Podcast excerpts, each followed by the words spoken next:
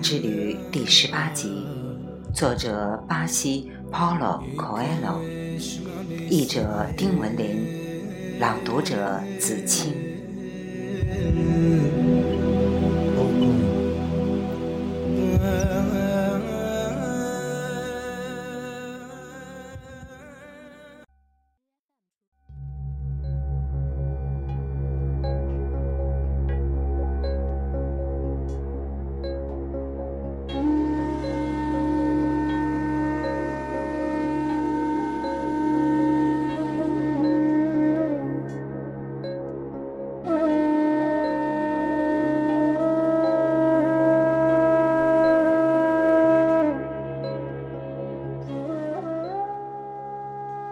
人们爬上斜坡，往往会感到疲惫，而坡顶上有一家出售漂亮水晶制品的商店，备有清凉的薄荷茶。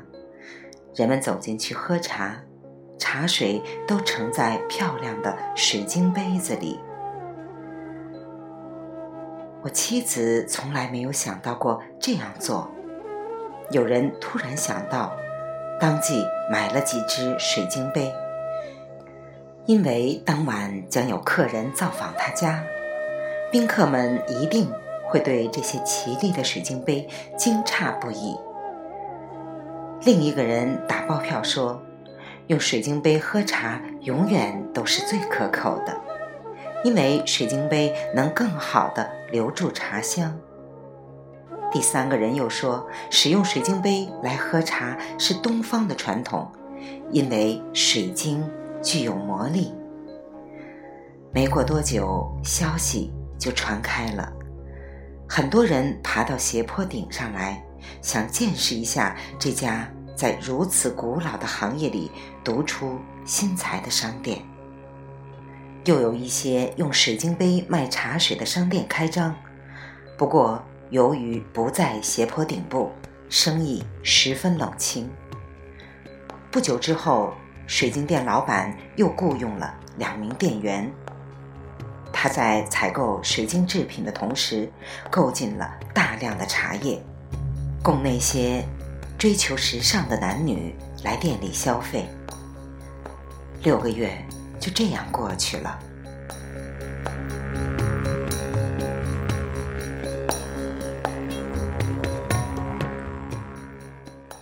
圣地亚哥在日出前醒来，从他第一次踏上非洲大陆算起，已经过去了十一个月零九天。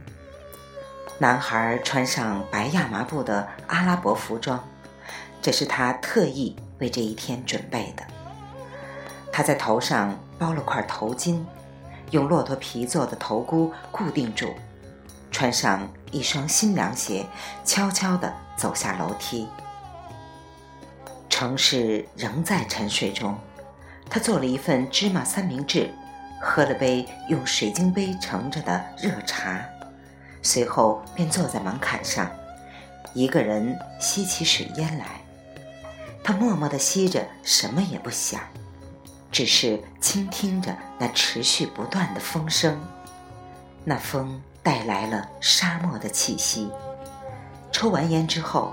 他把手伸进衣服的一个口袋里，然后端详了一会儿从兜里掏出来的东西，那是厚厚的一沓钱，足够用来买上一百二十只羊，一张回家的船票和一张贸易许可证。有了许可证，他就能往来于西班牙和摩洛哥做生意。他耐心地等到店主醒来。开门营业，两个人又一起喝了点茶。今天我就走了，男孩说：“我有了买羊的钱，您也有了去卖家的钱。”店主没吭声。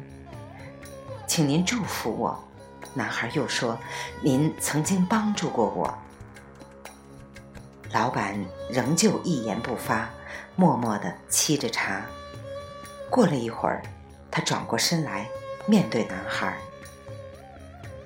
我为你感到骄傲，他说：“你为我的水晶店带来了生机。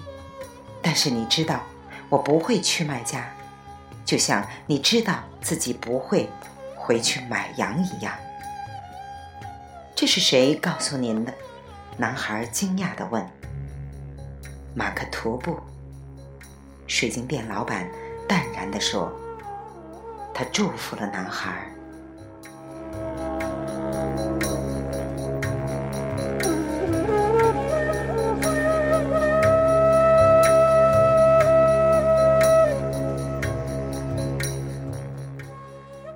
《牧羊少年奇幻之旅》第十八集，作者巴西 Paulo Coelho，译者丁文林，来自电台轻音耳语子青分享，欢迎订阅收听。